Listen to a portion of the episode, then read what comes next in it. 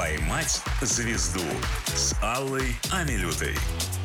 Добрый вечер, дорогие друзья. В эфире «Поймать звезду». С вами я, Алла Милюта. И сегодня у меня в гостях человек, которого я очень долго ждала. Могу вот прям заявить, что выросла на его песнях. Как бы это Ой, ни звучало. ой, Владимир Маркин сегодня у нас в приятно, студии. Владимир, приятно. добрый вечер. Добрый вечер, Ал, добрый Э, Вы вечер. знаете, а, для меня вы э, стоите особняком от всех артистов, которые есть на нашей эстраде. Это и не шансон, и не попса. Это душевная песня, назовем это так. Ну, э, я когда-то м, пытался определить э, с помощью своих э, подписчиков, как сейчас модно говорить, друзей, э, знакомых и других, ну, не побоюсь сказать этого слова, они сами называют себя поклонниками, в каком стиле я работаю. Когда меня спрашивали, «А как давно вы стали петь шансон, я обычно говорю, что, ну, лет за- за за 15 до его появления. Поэтому они, в конце концов, решили, мои друзья, что это такой Маркин стиль, Поэтому здесь как хотите. Там кто-то думал, что только вот дворовый, кто-то думал, что это авторский рок. Но в результате у меня такой подход к песням, что я пою то, что мне нравится, и никогда не пел то, что мне не нравится, как бы кто бы мне это не рекомендовал. Короче, все от души и для души, скажем так. Все от сердца идет. Абсолютно Творчество. правильно. Владимир, в первой части нашей программы блог гуглим. Смотрим самые популярные запросы в поисковике о нашем госте. Так, и что ж вы А, там нагуглили? Вот вы знаете, я была удивлена, потому что знала, что я была уверена, что если набрать Владимир Мар- Маркин, сразу будет сиреневый туман. Но в сети по запросам э, бьет рекорды. А я готов целовать песок. А я, кстати, этому не удивлен, потому что Серьезно? Нет, ну туман, э, он все-таки имеет такую достаточно э, широкую, но преимущественно возрастную категорию. А вот песок, он бьет от трех лет до 93, поэтому в любом случае на данном этапе перевешивает. Опять же, последние, э, скажем, мои какие-то эфиры, они, видимо, были связаны именно с- чаще с этой песней, нежели чем с туманом.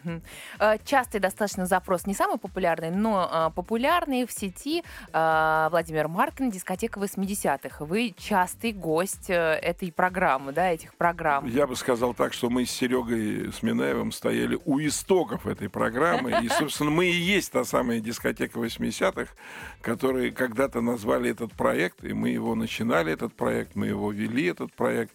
Потом он видоизменился. Сейчас, по-моему, он вообще как-то так уже м, по-другому сформатировался. Но дискотека 80-х — это то, что мы делали. Но начинали вы этот проект когда? Да мы Сколько их, их делали, эти дискотеки, в 87 году, в 88 году, когда еще не думал об этом как о проекте никто. Что такое была дискотека 80-х? Это был Сергей Минаев и Владимир Маркин, ведущие, в- олимпийский. Причем настолько большой этот олимпийский, он полностью был под дискотеку выделен. Там не было даже вот той перегородки, которая появилась именно после наших дискотек.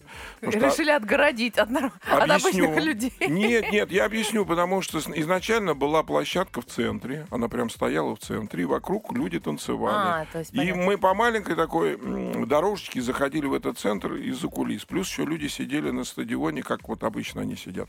Но в какой-то момент люди настолько вошли в раж, еще никто не знал, как это происходит у нас в стране. Это абсолютно серьезно. И люди пошли по направлению к центру со всех сторон. И началась та самая давка, которую мы с трудом остановили. Люди остановились, и вот буквально через какой-то там период администрация э, этого дворца спорта приняла решение, что нельзя в таком ракурсе проводить. И поэтому разделили пополам, и дальше все концерты, особенно там, где есть танцевальный портер, проводились только на половинке, чтобы можно было поставить э, ограждение, чтобы можно было вот как-то секционировать вот танцующих людей. Ну, что виновники вы, потому что сила искусства вашего притянула. Однозначно, однозначно. И мы назвали это просто дискотека. Ну, потом э, Царство небесное Саша Валин назвал это дискотека 80-х. Он назвал это в нулевых уже, ну, когда прошло там, может быть, 15, может быть, 20 лет. Он назвал это дискотекой. Да, именно так и прошло. А так-то она существует уже, простите, 40 лет. Мы стояли у истоков. Но вы, кстати, можете и дискотеку 80-х, и дискотека 90-х. Это ведь тоже ваш э, период, в общем Да это опять же такой бренд, который придумали после 80-х. Кто-то Да-да-да. забрендовал 80-е, а кто сказал, а что мы не хуже, что ли? Мы не можем... Я, я даю, кстати, наводку тем, кто сам не креатив. Сделайте дискотеку 85-х, делайте дискотеку 97-х, например. Или дискотеку дискотеку 008, это все равно будет дискотека, потому что само по себе явление дискотека, оно, конечно же, надолго, если не И сказать, востребовано до сих пор, да. Естественно. Вы предвосхитили один из популярных запросов в поисковике, уже сказали про Сергея Минаева, он был у меня в гостях. И Мгм. как только зашла речь о вас, он говорит, ну, конечно же, у нас же с ним одна теща на двоих была. Да, да, То да. есть у вы нас... почти родственники. Ну, и, почему и почти? есть Мы родственники, да. родственники, у нас жены и сестры, и мы этим гордимся и выпендриваемся порой. И в связи с этим у нас много совместных праздников, много совместных радостей и, естественно, какие-то проблемы мы вместе эм, проходим жизнь и с ними вместе как-то сопереживаем. Ну, а вот если бы не эта родственная связь, вообще в шоу-бизнесе реально найти такого близкого человека, вот какого-то артиста, который действительно становится близким другом? Ну, во-первых, я очень, э, так это скажем, негативно отношусь к слову шоу-бизнес. Мы не относимся к шоу-бизнесу. Мы его с дуру построили. Я имею в виду мы, там, я, Минаев, Лисовский. А строили-то мы просто ту эстраду, которой, как нам казалось, не хватало. Когда мы начинали вот и дискотеки, катались по стране э, нашим триумвиратом, потому что Сергей Федорович Лисовский, который сейчас депутат Госдумы, он тогда был одним из руководителей. А мы, я был, скажем, такой закулисный мозг, но и при этом уже выступал, а Серега был то самое лицо, которое уже было, ну, очень э, сильно, э, говоря современным языком, раскручено. И вот втроем мы вот начинали ту самую музыкальную культуру или эстраду, которой тогда не хватало. Хорошо, в какой момент что-то пошло не так, э, что теперь вам не нравится слово даже шоу-бизнес? Я объясню, в какой момент. Потому что в те годы, и тем более ранее, там наши коллеги-музыканты, авторы, занимались этим ради того, чтобы мальчишки понравились девчонкам, девчонки понравились мальчишкам. То есть это была тяга э, сделать жизнь интереснее, чтобы ты нравился, чтобы тебе нравились. А когда появился вот это слово шоу-бизнес, он предполагает, что кто-то вкладывает деньги для того, чтобы эти деньги вернуть. И когда появились такие шоу-бизнесмены, особенно так называемые продюсеры, я беру это в кавычках, потому что на самом деле их, их очень мало продюсеров, если не сказать, что их вообще нет. Я бы их перечислил по пальцам одной руки. Хотя каждый называет себя продюсером. Это вот типа найду проект а там девочка, а мальчик, я вложу деньги, раскручу тебя, и ты пойдешь. То есть Само слово шоу-бизнес предполагает, что нет зрителя, а есть дебилы, которым что-то втюхивают, и то, что им втюхали, они будут это потреблять. Ну, согласитесь.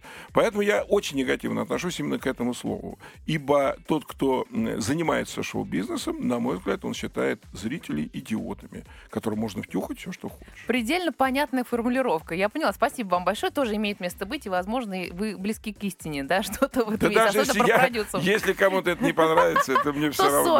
Да, без разницы. Э, Очень популярный запрос в поисковике Владимир Маркин «Концерт в Кремле».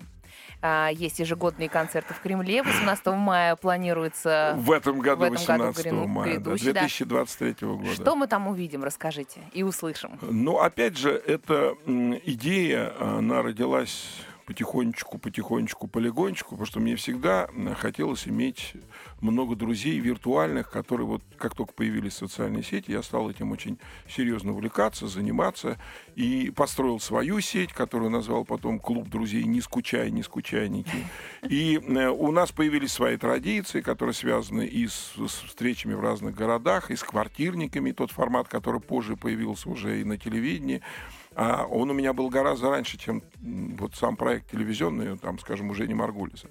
Я уже катался по городам и собирал зрителей именно при помощи социальных сетей. То есть вот была именно такая ситуация. Я находил друзей, и мы встречались с друзьями. Ну, в конце концов, логично было бы предположить, что когда-то это перерастет именно в такую глобальную историю, когда 6 тысяч друзей, причем последний Кремль собрал друзей из 9 стран и 120 городов, потому что я знаю, откуда приехали люди, и которые абсолютно без всякой рекламы, без какой-то там пафосности дополнительной знают про эту встречу и приезжают ко мне на встречу друзей в Кремль, точнее не тоже ко мне, а и с друг другом тоже встречаются. Это неплохо звучит на встречу ко мне в Кремль. Да, Ну, не да, то, ко мне в Кремль. Ну, имеется в виду не только на концерт. Не только ко мне. да. Не только ко мне, но и в Кремль тоже.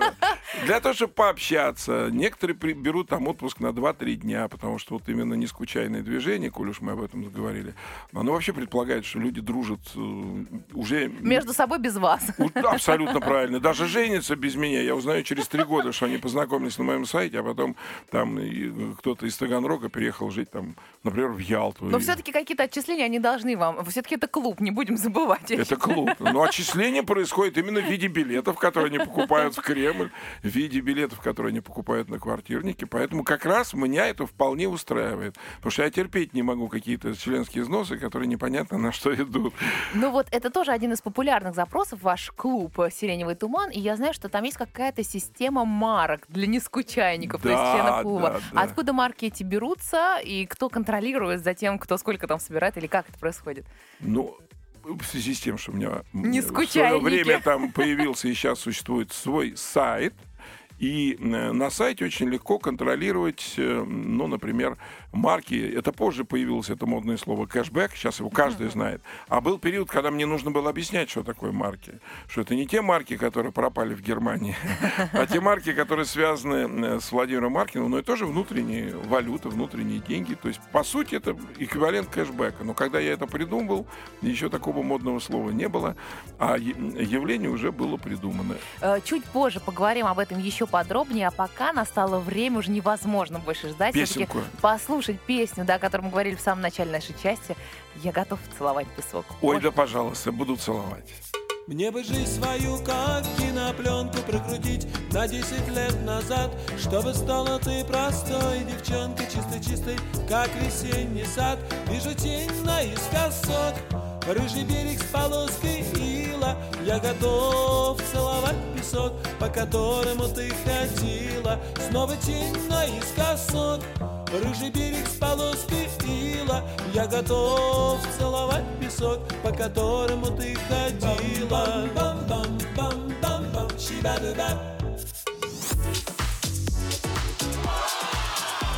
Поймать звезду с Аллой Амилютой.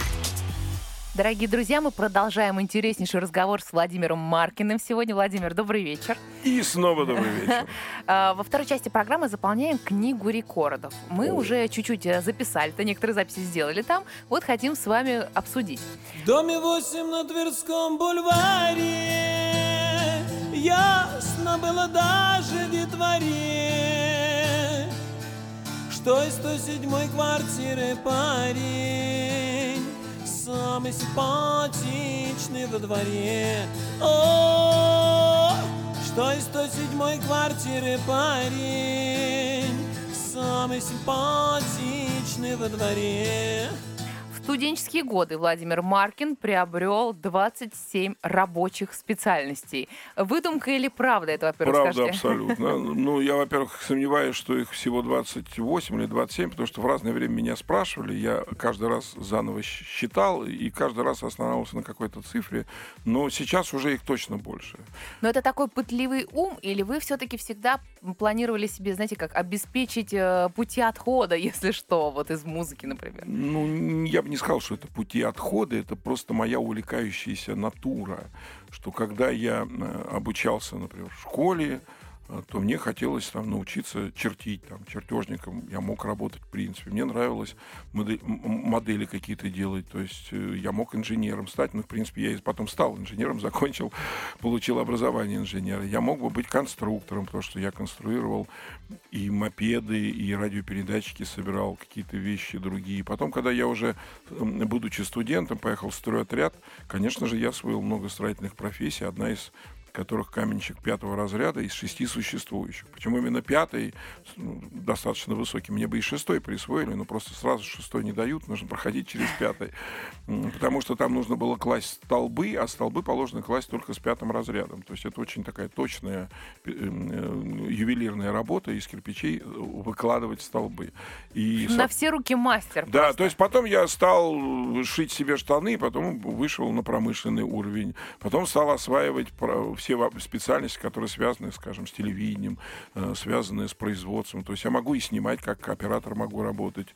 Ну, дорогой оператор. Да, вот такой. я хотел сказать. Очень дорогой. Могу как позволить? монтажер сидеть, монтировать. В общем, когда говорят паук о восьми рук, это как раз да, вас да, имеет в да. виду. Поэтому все, что я... Фотоаппарат ли я беру в руку, там, видеокамеру я беру в руки или что-то еще, я стараюсь изучить настолько, чтобы профессионально этим заниматься. Ну и, как правило, я могу этим профессионально зарабатывать себе на жизнь, если вдруг это потребуется. Ну, такая предпринимательская жилка у вас есть, причем очень развитая, такая мышца предпринимательская. Опять же, немножко не совсем так, потому что я всегда считаю, что у меня все-таки сначала посыл сделать что-то, то, чего у меня не было, или чего я раньше не делал, и сделать что-нибудь очень хорошо. Потому что когда говорят предпринимательская жилка, это предполагает, что ты предпринимаешь ради того, чтобы зарабатывать деньги. Как бы немножко аналогия с шоу-бизнесом. Нет, я просто люблю вот делать все хорошо. А деньги это приятный бонус. А- Абсолютно правильно. Но я, например, извините за скромность, никогда не думал о деньгах, когда э, с- записывал там или придумывал песню «Песок», как я ее спою. Ну, или там- популярным стать хотелось? Чтобы это услышал народ, хотелось же? Но мне вообще, когда я взял в руки гитару первый раз, мне захотелось, чтобы меня видели девчонки. Естественно, глядя на себя в зеркало, я уже... э, Когда я, конечно же, понимал, что есть такая возможность у некоторых людей, которые играют на гитаре, когда-нибудь появиться в ящике, ну, конечно, я мечтал появиться в ящике, что тут лукавить. Но, опять же, не для того, чтобы заработать деньги, а для того, чтобы просто тебя увидело больше девчонок.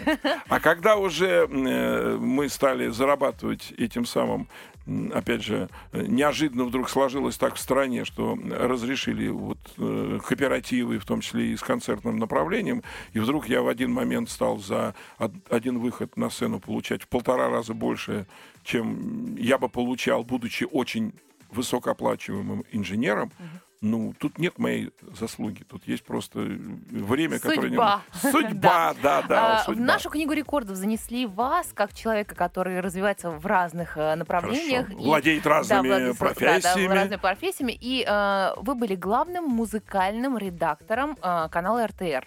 Ну, был такой период, да, когда э, у меня был старший товарищ Михаил Юрьевич Лесин, которого знают все, наверное, телевизионщики. Он в какой-то момент да, меня туда направил. Так же, как я был, например, советником министра печати у него же у Лесина.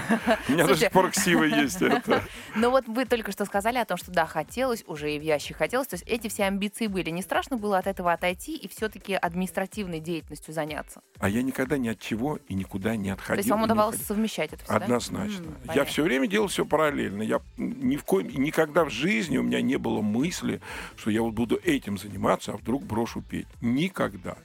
Вот просто никогда. Для меня пение это всегда была приоритетная история. И даже когда я студентом э, зарабатывал деньги ночами, занимаясь шитьем штанов и производя за сутки, извините, по 10 пар джинсов, и потом еще... Тоже не ради денег, конечно. Нет, вот это я делал ради того, ну, во-первых, мне было приятно, что я это умел делать. Единственное, что похвастаться перед кем, ни перед кем не мог, потому что это все-таки было тогда занятие незаконное, скажем А, ну. мягко.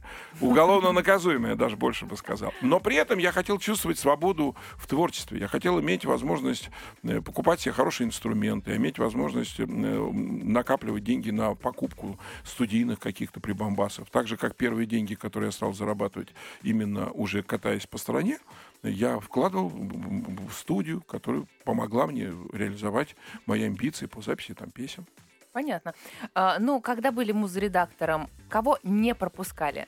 Или у вас Ну, не было такой цензуры? Не было, не было. Единственное, когда я был вот этим мус-редактором, я был очень коротко и как-то хотел немножко эм, по-другому с- построить, скажем, музыкальную политику канала. Ну, закончилось это удачно именно моим проектом, музыкальным проектом «Сиреневый туман», который была передача такая на российском канале. Да-да, я помню. И вот, собственно, все, что выходило, э, все, кто появлялся в этой программе, а там впервые появился и Лепс, и Коля Басков, и там другие известные ныне, скажем, музыкальные бренды. Именно потому, что мне хотелось познакомить с чем-то новым нашу аудиторию, а совсем не по тем законам, по которым иногда развивается на кое-каких музыкальных каналах какая-то музыкальная, скажем, в кавычках, политика. Говорите о том, что хотели поменять вот эту музыкальную политику в стране. А, В нашей книге рекордов в 2012 году запись о том, что вы стали депутатом района от партии КПРФ. Это ли стремление поменять не только в музыкальном плане, но и вообще в нашей стране политику? Какие цели и задачи были? Для чего вам это надо было? Я расскажу. Никакой политики, сразу говорю. И мне вот э, пофигу. Ну, в общем-то, как и должно быть у любая, депутатов, вот правда? любая партия мне пофигу. А пошел я потому, что у нас под окном Сережка Минаевым стали незаконный снегосплавный э, пункт строить. И э, экология была под угрозой.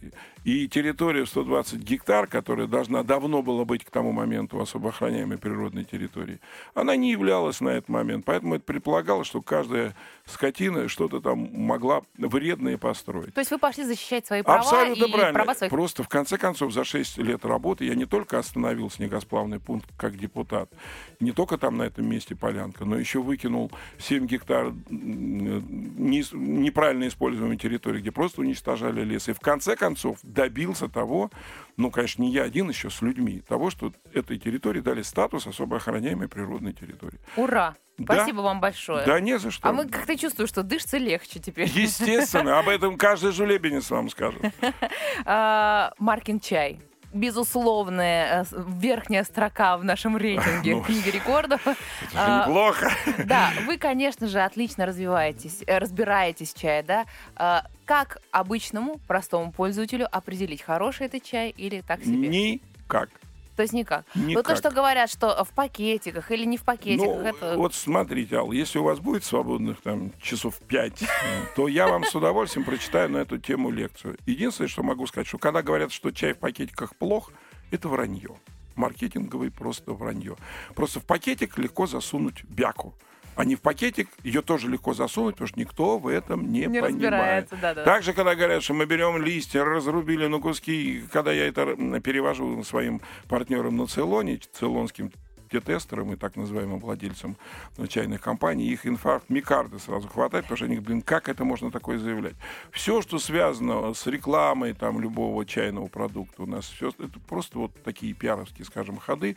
А на самом деле настоящему чаю очень трудно пробиться, потому что, к сожалению, никто в этом не понимает. К сожалению, многие привыкают пить бренды, которые вообще могут положить бумагу крашеную. И никто, к сожалению, не чувствует этот разницу. В общем, пейте Маркин чай и слушайте Маркин музыку прямо сейчас на волнах 92.0. Да, почему нет, конечно.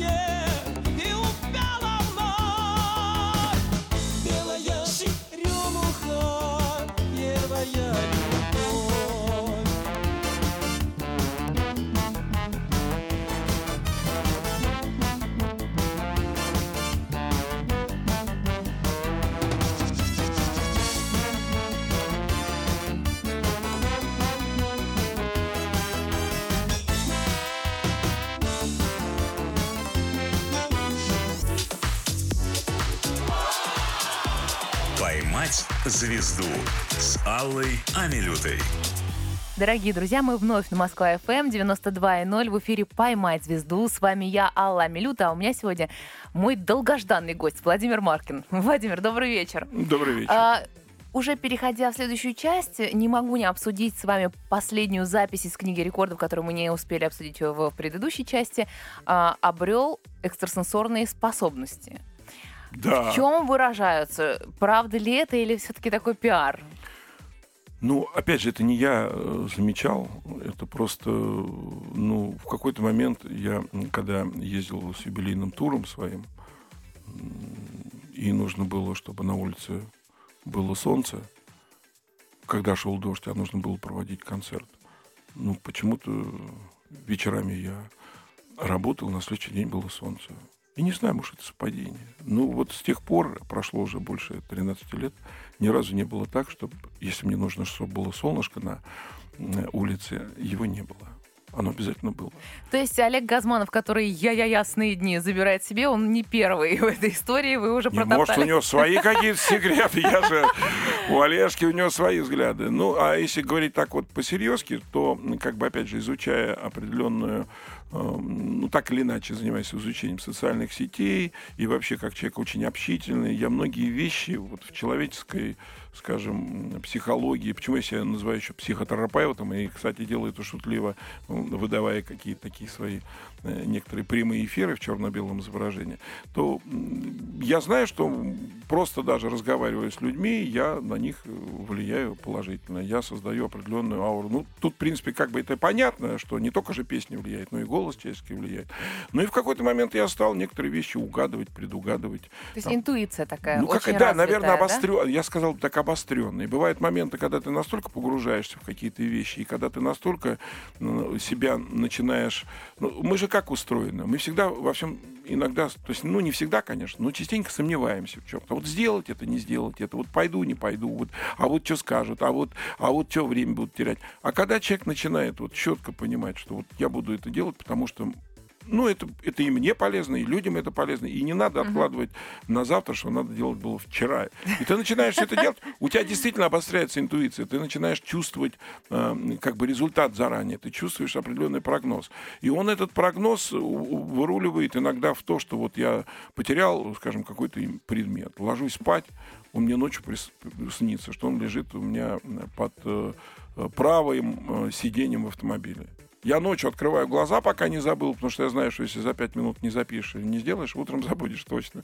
Я спускаюсь к автомобилю во двор, открываю дверь, нахожу предмет. Что это такое? Чудеса. Ну, либо А как-то чудеса. развить можно в себе это, как Да. считаете, да? Но это опасно. Это мне уже рассказали э, врачи, которые этим профессионально занимаются. Серьезно, с этим врачи все-таки занимаются. Ну, естественно, естественно. Да. Ну, э, с развитием этого дара и потенциала в этом направлении а, нехороших людей рядом стало меньше? Я их просто вижу насквозь. Все. Я вообще вижу, когда мне человек врет. Вот Просто сразу. Мне это Но даже, позволяете мне это даже, мне это даже мешает. Хотелось бы обманываться. Нет, ну Обманываться- хотелось бы верить и видишь, что ну врет человек, ну гла- там глаза, там все, думаю, ну ее. А потом пр- проверяешь, да, действительно врет. Понятно. Слушайте, ну вот э, в вашу биографию заглядывая, когда еще не обладали вы такими развитыми... э, Да, может, я всегда обладал, только а, не знал. серьезно, я да? не знал, может, быть, об Может этом. Может, догадывался, но не Ну знал. вот хочется поговорить о том, что во всех сферах вы успешны и удачны, за что бы вы ни брались, да? И э, если вернуться к маленькому Володе Маркину, который родился в Подмосковье, всю жизнь прожил в Москве, а, где Ну, мама на самом стала... деле, я всю жизнь прожил в Пушкино, а переехал в Москву, когда уже стал песней. Ну, считайте, все большая Да Москва, это по конечно, большому счету, да? ты- А, Мама была первой учительницей. Да. Это все равно, конечно же, обязывало. То есть вот этот синдром отличника, он присутствовал, это он формирует ваш успех во всех областях. Я думаю, нет. Все-таки присутствие, наверное, ген э, от мамы и от папы, и, может быть, чуть-чуть от старшего брата, если такое можно сказать. Ну, вся семья у меня, царство всем небесное, была достаточно талантливой, каждый в особенности, и все были музыкальными, все были музыкальными. Только брат был профессиональным музыкантом, а папа, мама просто умели петь и делали это достаточно хорошо. Я думаю, что все-таки вот способности передались э, в том числе и э, с правильным воспитанием, с каким-то добрым отношением и папы, и мамы, и даже брата, который на 10 лет был у меня старше, всю жизнь занимался только собой, но тем не менее, конечно, от него я многому научился. Даже когда он мне говорил, я пришел к брату, говорю, Толь, вот э, мне, он только пришел из армии, он уже профессиональный музыкант, уже образование у него есть музыкальное, он уже там на баяне играл, на шестиструнной, семиструнной гитаре, играл такие джазовые компании. Я говорю, Толь, вот у нас во дворе ребята играют на гитаре, покажи мне те самые три аккорда, которые вот все должны пацаны это знать. И Толя берет гитару и говорит, конечно, братик, смотри, и начинает играть джазовую композицию, в которой присутствуют 23 нон-сект, септ и так далее аккордов, которые не, не то, что там пацану это не, не перенять, а просто даже, даже сейчас я не повторю, наверное, эту композицию. Ну и у нас хоть вечерний эфир, вы все-таки не выражаете, знаете. Да, да, но я стараюсь держать себя в руках. То есть, естественно, ты идешь и начинаешь сам это искать. Раз тебя брат э, мягко послал. Ты пошел, и, ну, упертость какая-то, может быть, желание чего-то познать. Скорее всего, так. Ну и потом случается утренняя почта. В то время достаточно было одного такого рычага, то есть не надо было Два было рычага. Была утренняя почта с песком, и была еще программа «Веселые ребята» с самым симпатичным. Это были такие... Но первая была утренняя почта, мне кажется. Ой, они как-то параллельно вышли. Параллельно, да? Практически вот там с разницей, может быть, в два месяца. То есть это было именно... Ну, можно поковыряться, узнать, когда вышла программа музыкальная, можно посмотреть, когда вышла почта. Потому что снимали мы почту, я помню, в 87 году, и вышла вышла она, по-моему, тоже в 87-м, там, перед Новым годом. Угу. Но я все-таки к тому, что сейчас артисты, вот говорят же, все открыто и свободно, развивайтесь, становитесь популярными, ну. там, YouTube, интернет, неважно. Тогда э, один путь, и либо да, либо нет. Либо ты цепляешь и нравишься очень да, сильно, либо нет, да? Да, да конечно. А, вы поняли, в чем же была эта самая такая фишка ваша, которая заставила на века просто в сердцах вам, э, позволила остаться в сердцах слушателей? Эта фишка заключается в том, что ты если чувствуешь уверенность в себе, то ты делай так, как ты считаешь нужным. Потому что мне многие говорили, зачем я там пою дворовые песни, зачем я там вот за что-то еще берусь, еще какие-то вещи мне говорили. Вот когда ты э, э, не позволяешь тебя отговорить от твоих творческих планов, и когда ты вот вот ты видишь себе это так, и ты иди, как ты себе это видишь. Если ты талантлив, то у тебя обязательно получится, обязательно ты продавишь. Если ты будешь всех спрашивать, как мне иногда присылают, говорят, скажите, вот я тут песни пою, вот как оцените? Я говорю, что оценивать? Ну, оцените, как я пою. Я говорю, тебе нравится петь? Ой, оценивать будут зрители, слушатели. Если ты мне пришлешь, скажем, профессиональную работу аранжировщика и скажешь, там, где что подправить, ну, быть может, за какие-то определенные ковришки я начну это анализировать. А так, нравится пой, нравится танцуй. Вот ни в коем случае нельзя себе в этом плане изменять и э, сомневаться в чем-то. Хотя тогда, конечно, к сожалению, были вот только несколько там тропинок, утренняя почта, uh-huh. может быть, еще какие-то песни года. Но песня года уже это когда ты более-менее А до и после себя. полуночи тоже в то время, да, как раз? Или это Оно позже? чуть позже появилось, и, конечно, ну, до и после полуночи это судьбоносные для меня. Причем это вообще, ну, настолько, то есть у меня еще полуфабрикат клип, который тоже на одном дыхании, и песня на одном дыхании, и напетый один куплет Градского, который развился до вот состояния состояние, вот когда ты действительно спишь по два часа, только потому, что ты не можешь никак завершить начатое. То есть вот Градский напел мне куплет «Сиреневого тумана», и вот до тех пор, пока клип не, не увидела страна, я спал там по два часа, но это был очень короткий период. И просто когда я шел по Останкиной, и Молчанов Владимир э, сказал, Вал, что это у тебя? Я говорю, ну вот песню тут готовлю только. Он говорит, ну-ка покажи. Он берет кассету, втыкает и говорит, все, у него реально слеза, он отодвигает меня и говорит, все. Я говорю, там еще звук рабочий. Он говорит, иди, иди, иди, ничего не знаю. И даже потом там, скажем, Володя Кузьмин говорит, слушай, ты тогда вот, когда я первый раз увидел, э, услышал эту песню, увидел, там ты по-другому спел. Где найти тот вариант, как ты спел? Я говорю, да нигде, потому что тогда был рабочий звук. То есть вот так это было. И действительно, вся страна запела «Туман», и весь мир сейчас поет «Сиреневый А откуда такая байка, что вообще вы эту песню делали как такую пародию на нечто ретро? Пародию. Да, что это так, что вы не всерьез, мол, к этой песне, что вы хотели... Да нет, это, может быть, кто-то думал, что я в доме 8 как пародию делал, как колокола я, но не, ну, к туману нет. К туман какая пародия? Это, это настолько было серьезно. Я в студии-то ее не сразу напел, у меня реально на втором куплете или на третьем у меня слезы, я не могу с собой совладать. То есть, потому а что я вышло... ее делал как... Э, я возвращал эту песню поколению родителей. Я э, в те далекие годы, когда у них отняли э, будущее, потому что, ну, 90, там, 91 год, все, все инженеры вдруг стали, блин, торговцами всякими, там, шаматьем и пошли на какой-то там рынок чем-то торговать. Все врачи тоже находились, все педагоги тоже находились. И когда я искал слова, родители моих друзей напевали мне разные версии. У них по-другому загорались глаза, и сначала я хотел просто эту песню спеть и искал слова. Потом я захотел вернуть ее поколению родителей и поддержать их. Вот оно было основное желание уже. Оно более даже доминировало, доминировало нежели чем просто спеть. Я вам скажу, что зацепило не только поколение родителей, но и ваших, э, так сказать, ровесников, и ну, наших. И здорово. И еще и наших детей, и наших внуков. Поэтому самое время послушать «Сиреневый туман». Ну ладно, давайте слушать. Сиреневый туман над нами проплывает над тамбуром горит полночная звезда. Кондуктор не спешит, кондуктор понимает,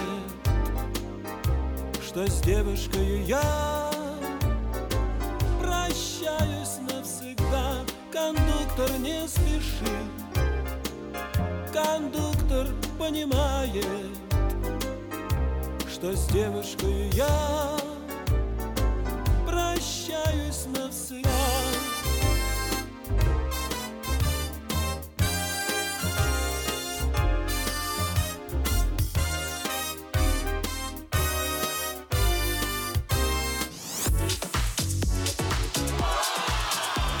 «Поймать звезду» с Аллой Амилютой.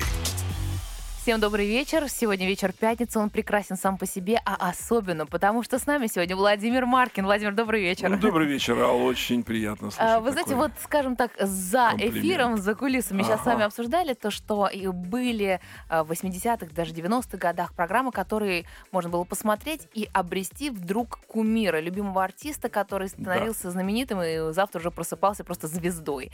А, Сейчас такого нет. Что случилось? Ну, потому что к музыке стали относиться э, вместо культуры у нас шоу-бизнес, мы об этом уже поговорили, а вместо музыки у нас памперсы, потому что что такое шоу-бизнес? Это вложил деньги, получил продукт. Кто вложит деньги? Да кто угодно. Человек без вкуса, без понимания, но, извините, с баблом, например. Но деньги деньгами, а что нет авторов, которые могут написать, там композиторов нет? всех развратили. Они есть, но они просто либо не удел, либо их никто не видит, либо их никто не слышит. Потому что раньше была музыкальная политика в какой-то степени. Были действительно определенное количество программ, которые человек, и я уверен, что это количество кто-то не просто так вот придумывал, а понимал, что человек должен вот в день там смотреть такое-то количество времени телевизор. Он должен увидеть фильм, он должен увидеть новости, он должен увидеть что-то хорошее музыкальное. Хороший, вот Да, хороший хороший. фильм. Вот за хороший хорошие отвечали редактора или редакторы, как, как угодно это сейчас можно называть. И так, и так правильно. Вот они отбирали, они фильтровали. Сейчас, конечно, сейчас какой-нибудь там крикнет цензура. Там. Это, не, это была в хорошем смысле цензура. Худсоветы в хорошем смысле были тогда. Конечно, там могли в худсоветы попадать в какие-нибудь и люди там и нечистоплотные, и какие-то, может быть, без слуха и голоса. Но, как правило, редактора были выпускники соответствующих высших учебных заведений с хорошим культурным или музыкальным образованием. Ну, поэтому, если ты попадаешь в эту программу, тебя вроде бы как отфильтровали, и ты уже смотришь. Но вы И- же сами попали на сцену по большому счету из самодеятельности, можно так сказать. Вы же выросли оттуда. И что? Это не А, значит о том, что э, я э, с плохим материалом попал. Не, Я не об этом говорю, но просто вы протаптывали эту дорожку как бы облегченной версии искусства для тех, у кого нет там образования. Только, только потому, что мне повезло, что я э, попал на эстраду и в телевизор вот на этом времени стыка, когда Советский Со- Союз уже разваливался, а новая страна там зарождалась.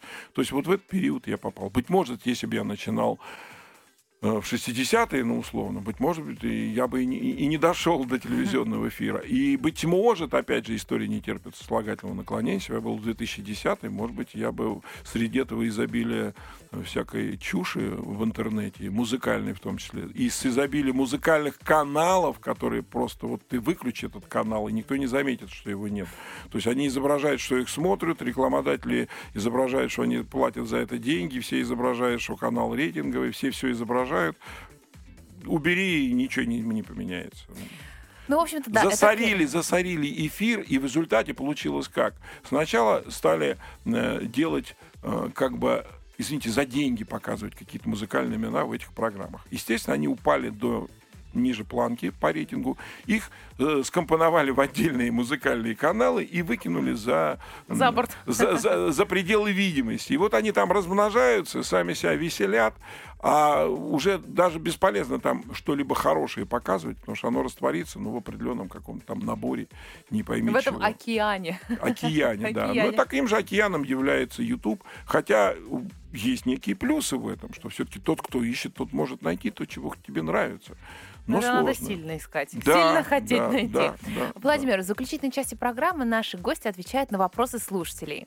И у нас уже совсем немножко У времени. нас даже уже есть слушатели. Да, конечно, мы, немножко времени осталось. Это вопрос, который мне в соцсети присылали ваши поклонники и люди, просто которые узнали, что мы с вами встречаемся.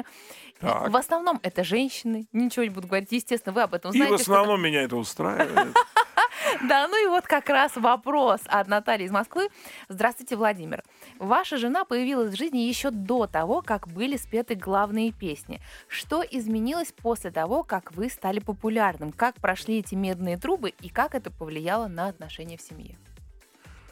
Как и в любой семье, все всегда развивается э, непросто, но у меня формула, которую я однажды э, подслушал у нашей гениальной э, Александры Пахмутовой. Когда ее спрашивают тоже про семейные отношения, она говорит, вы знаете, если я захожу что-нибудь подробно рассказать про семейные отношения, я песню напишу.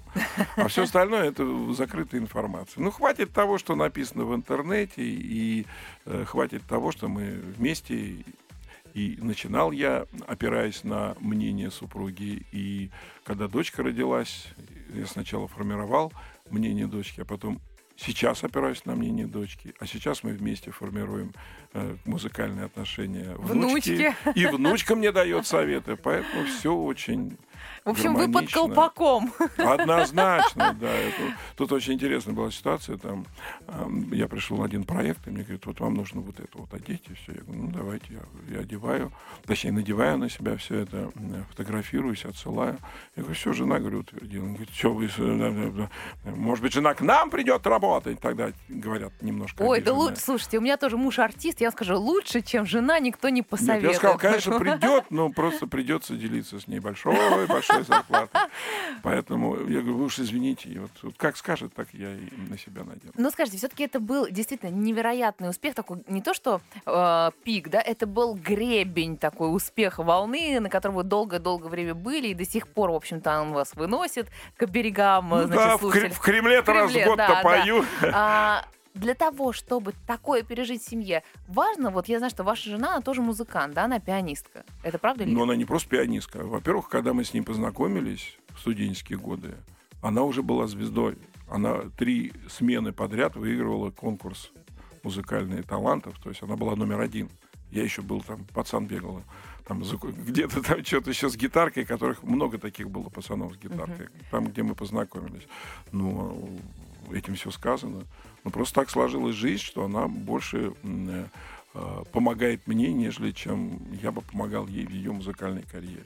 Ну, то есть можем мы судить, что для а, таких испытаний, если это пара, в которой есть артист хотя бы один, важно, чтобы все-таки были общие интересы. То есть вот залог этих длительных отношений длиной в жизнь. Нету формулы никакой.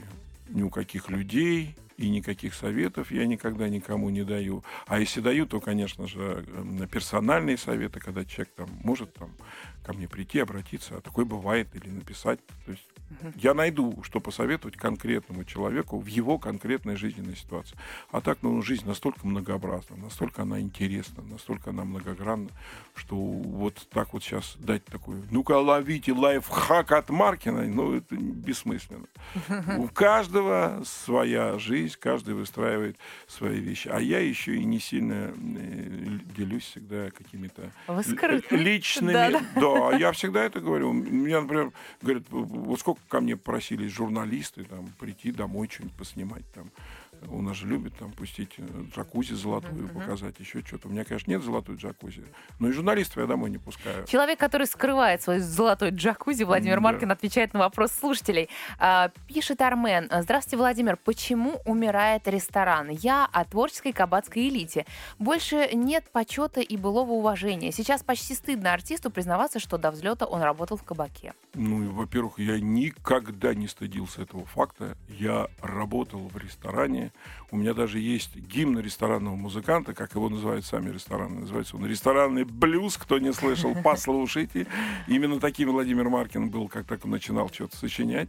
Но это было тогда, а сейчас действительно не так уж много. Вот э, в какой ресторан можно прийти, чтобы там послушать или заказать песню? Это сейчас караоке Да как-то больше есть. Ну, просто технически немножко изменилась ситуация. Конечно же, раньше коллектив, чтобы он играл в ресторане, э, должен иметь аппаратуру хорошую, там еще что-то было. Хотя бы какое-то- мини-диск, Ну, мини-диск это уже не, это уже не, не, не, не, не ансамбль. Ансамбль Да, это вот... если- Это посмотрите фильм «Самое обаятельное и привлекательное». Я там три, э, три секунды с саксофоном стою. Там как раз рядом со мной музыканты, к которым я приходил в ресторане «Центральном» в городе Пушкино. Вот там, где я сочинял эти вещи. Ну, просто жизнь немножко изменилась, и кто-то начинает экономить и вместо музыкантов брать человека, который поет под, под э, Или караоке. диджея, да? Ну да, включает это просто такая. Но если, например, какой-нибудь э, человек, э, ресторатор, хороший, качественный, скажет, слушайте, я хочу иметь там коллектив, я уверяю, что он найдет возможности содержать коллектив.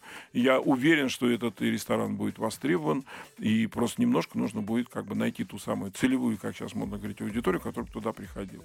Ну, видимо, рестораторы ленятся тоже уже, они все стали как они. Они же все любят серийно делать, то есть Пусть самое- будут осторожны, а то мы их запишем в шоу-бизнес и тоже будем не любить. да не, пусть, не, пусть кормят вкусно, это самое главное. Ну, я, например, часто даже в городах бываю, там, ну, нет, хотя вру, наверное, не часто все-таки. Но есть такие ресторанные музыканты. Я бы сам бы с удовольствием, если бы ну, у меня была возможность, ну, у меня была в свое время такая возможность, ну, просто уже я немножко, как бы, э, другим э, свободное от музыки время занимаюсь. Ну, а так бы, если бы кто-то вот сделал даже такой свой ресторан, выходить петь. Как и здорово. И Ну, здорово, общем, да. Человек с безграничным творческим диапазоном Владимир Маркин. Это и возможность даже где-то услышать в компании на троих. И 18 м- э, мая в Кремле. Значит, мы Да. услышим. Спасибо вам большое, Владимир. Ну и прямо сейчас песня для слушателей Москва ФМ. Ал, ну если вы после этого не придете ко мне в Кремль. Я не приду, да я Всё. уже там почти стою. Все, договорились. Встречаемся у касс. Спасибо. Спасибо. А ты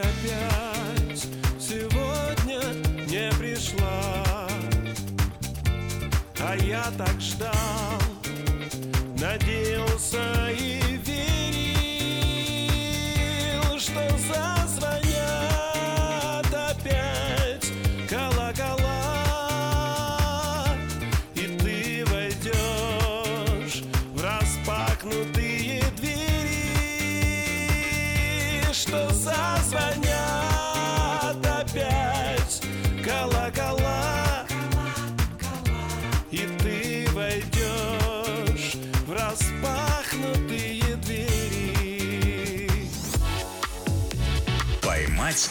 двери «Поймать звезду»